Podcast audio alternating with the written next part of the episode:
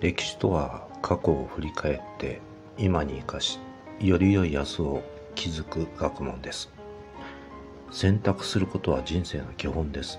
今日も丸×を選択してみましょう。問題。次の説明文は正しいか間違っているか丸か×で答えなさい。当の鑑真は多くの弟子を持つ有名な僧。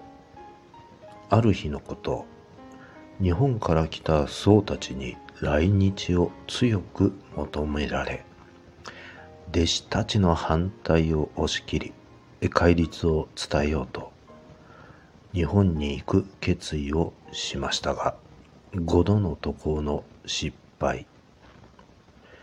6度目の正直で753年に念願の来日を果たした。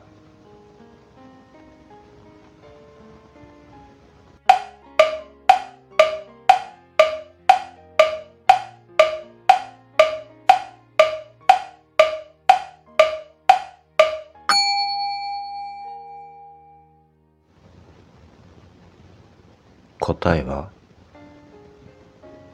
丸です。当の鑑真は多くの弟子を持つ有名な僧。ある日のことを日本から来た僧たちに来日を強く求められ、弟子たちの反対を押し切って戒律を伝えようと日本に行く決意をしました。ところが5度の渡航の失敗をし、6度目の正直で753年に念願の来日を果たしました。渡航といってもそれほど便があるわけではありません。743年から来日を試みました。その10年目。